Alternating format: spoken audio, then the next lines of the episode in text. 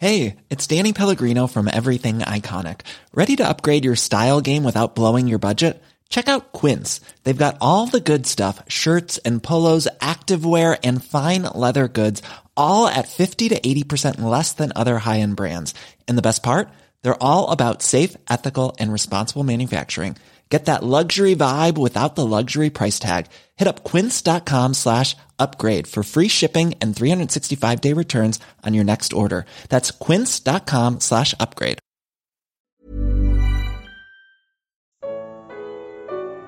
Um mundo unido e em paz? Não assim. Evangelho de Lucas. Comentário de Mari Persona. Eu gosto das canções dos Beatles, uh, mas Imagine, a música Imagine, me faz arrepiar, de terror. Em que pese a sua beleza poética e melódica, a canção seria o fundo ideal para a cena que nós temos diante de nós no capítulo 23 de Lucas. Tudo se encaixa as pessoas unidas em um propósito comum, vivendo em harmonia e sem a preocupação de um destino no céu ou de um juízo no inferno. Imagine tudo isso e o mundo viverá como um só, cantava John Lennon. De judeus a gentios, de reis a ladrões, de sacerdotes a soldados, aqui nessa cena, todos são um só.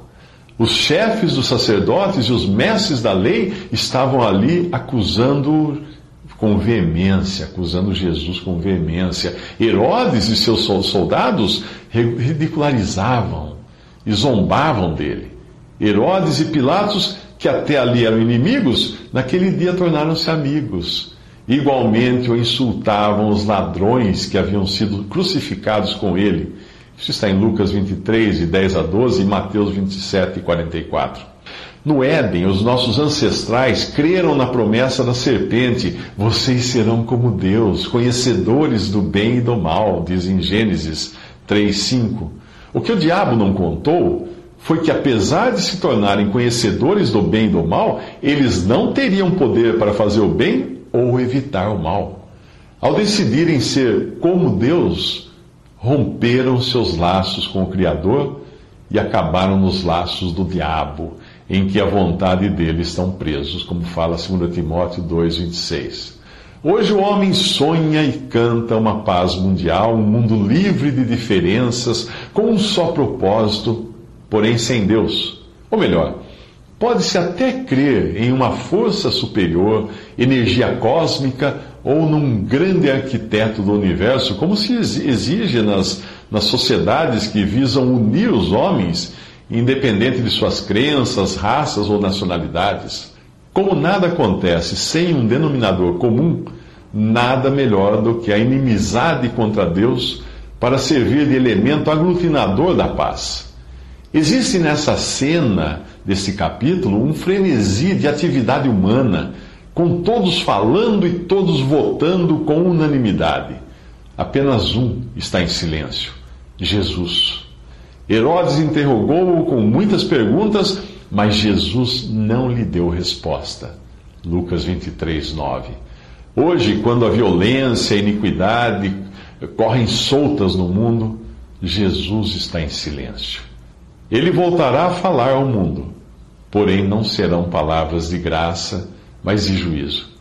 No livro de Apocalipse ele diz: Continue o injusto a praticar a injustiça, continue o imundo na imundícia, continue o justo a praticar justiça e continue o santo a santificar-se. Eis que venho em breve. A minha recompensa está comigo e eu retribuirei a cada um de acordo com o que fez. Apocalipse 22, de 11 a 12. Pilatos sabe que não faz sentido condenar Jesus e tenta de todas as formas livrar-se dessa responsabilidade. Por três vezes ele afirma que Jesus é inocente, além de dizer que Herodes pensava o mesmo. Na Páscoa, era costume soltar um prisioneiro, e é com essa possibilidade que Pilatos conta para libertar Jesus. Porém, ele acaba cedendo ao clamor popular. Acaba com ele, solta-nos Barrabás, crucifica-o, crucifica-o. Pediam insistentemente, com fortes gritos, que ele fosse crucificado. E a gritaria prevaleceu. Então Pilatos decidiu fazer a vontade deles. Isso está em Lucas 23, 18 a 23. O nome Barrabás é, na verdade, um sobrenome composto das palavras Bar e Abas. No hebraico não se usava sobrenomes, como hoje nós usamos, mas a pessoa era identificada pelo nome do pai.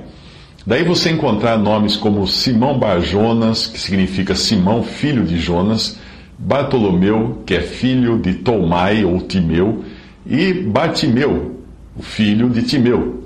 A ironia do momento é que o verdadeiro Filho de Deus está sendo trocado por uma versão pirata, Barrabás ou Barabas ou Filho do Pai. Em diferentes passagens, Barrabás é identificado como ladrão, insurgente e homicida.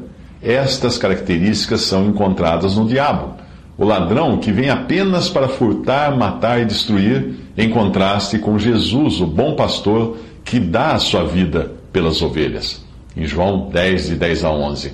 Barrabás também prefigura o anticristo que será aclamado pela opinião pública. E aí? Você realmente acredita que este mundo tenha conserto depois de ter trocado o Filho de Deus por um falso Filho do Pai? Ao escancarar as trevas que traz no coração, a humanidade inaugura o que seria aclamado como a solução para todos os problemas da sociedade. Um sistema de governo em que a voz do povo governado prevalece sobre a autoridade do governante. Se o Império Romano é o quarto reino, forte como ferro, de Daniel 2,40, a materialização das pernas da grande estátua do sonho profético de Nabucodonosor, lá no capítulo 2 do livro de Daniel, nesta cena, nós temos o embrião dos pés e dos dedos daquela estátua, em parte de barro e em parte de ferro, conforme diz Daniel 2,42. Trata-se do futuro renascimento do Império Romano, que será em parte forte e em parte frágil. O ferro tipifica a mão forte do governo, porém o barro revela a humanidade. Se na prova cair uma questão perguntando quando foi que começou a democracia, pode responder que foi há dois mil anos com a eleição de Barrabás. Nos próximos três minutos, os, os judeus selam o seu próprio destino. Em outro evangelho, Jesus carrega a cruz, mas aqui nos é dito que ela é carregada por Simão de Cirene. As duas coisas aconteceram em diferentes momentos.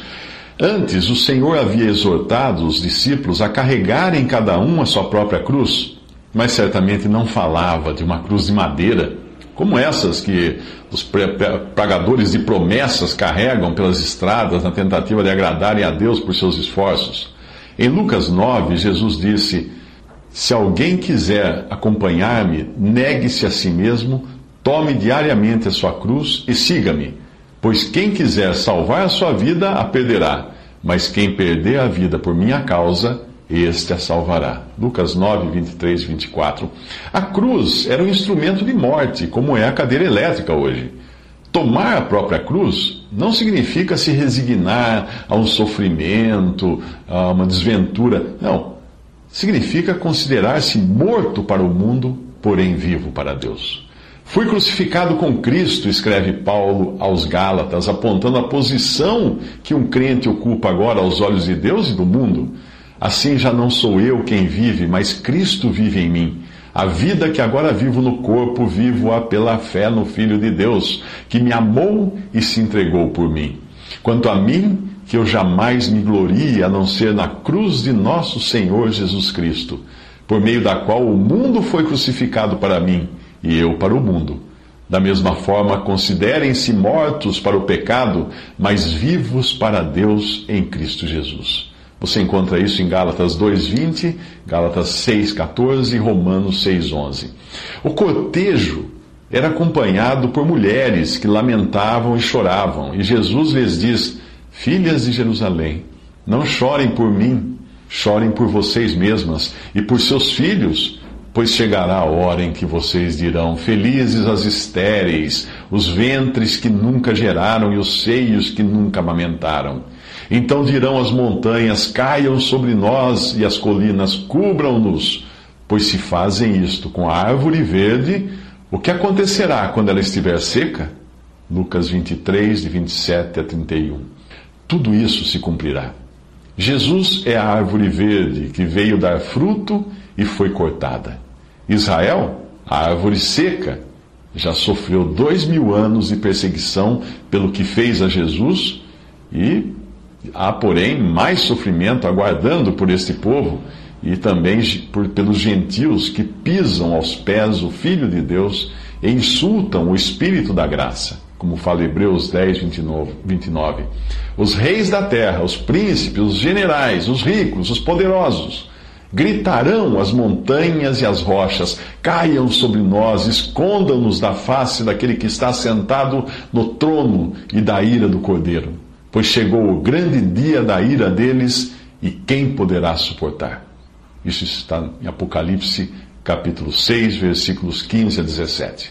Quando chegaram ao lugar chamado Caveira, ali o crucificaram com os criminosos, um à sua direita e outro à sua esquerda. Um dos criminosos que ali estavam dependurados lançava-lhe insultos. Você não é o Cristo? Salve-se a si mesmo e a nós. Mas o outro criminoso o repreendeu, dizendo: Você não teme a Deus, nem estando sob a mesma sentença? Nós estamos sendo punidos com justiça, porque estamos recebendo o que os nossos atos merecem. Mas este homem não cometeu nenhum mal. Isso está em Lucas, capítulo 23, 32 a 33 e versículos 39 a 41.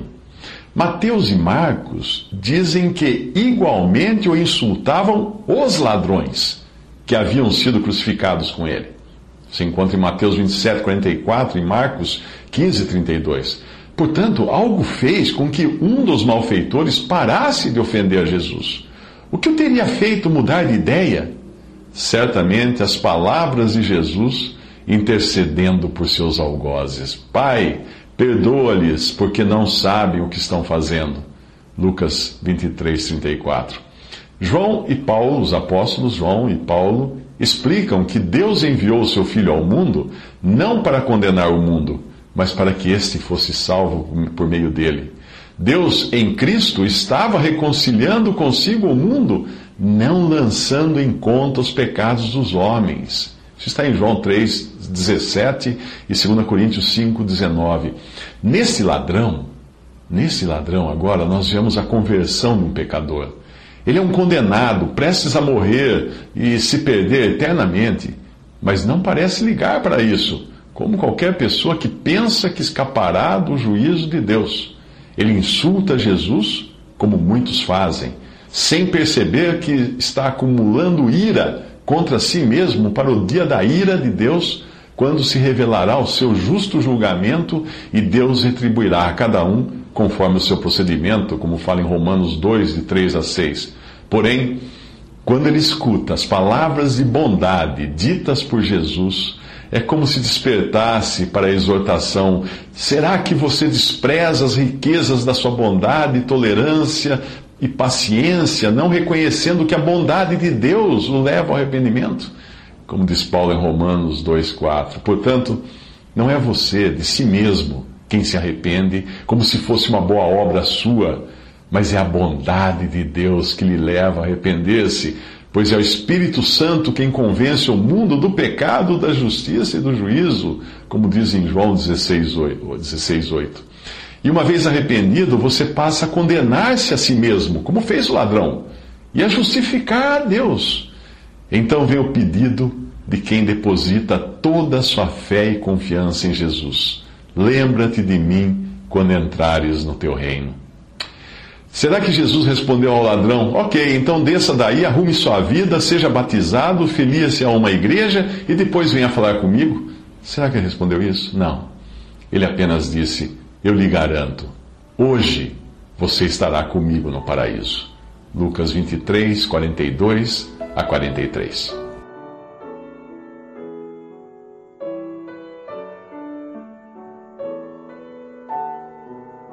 Visite respondi.com.br. Visite também 3minutos.net.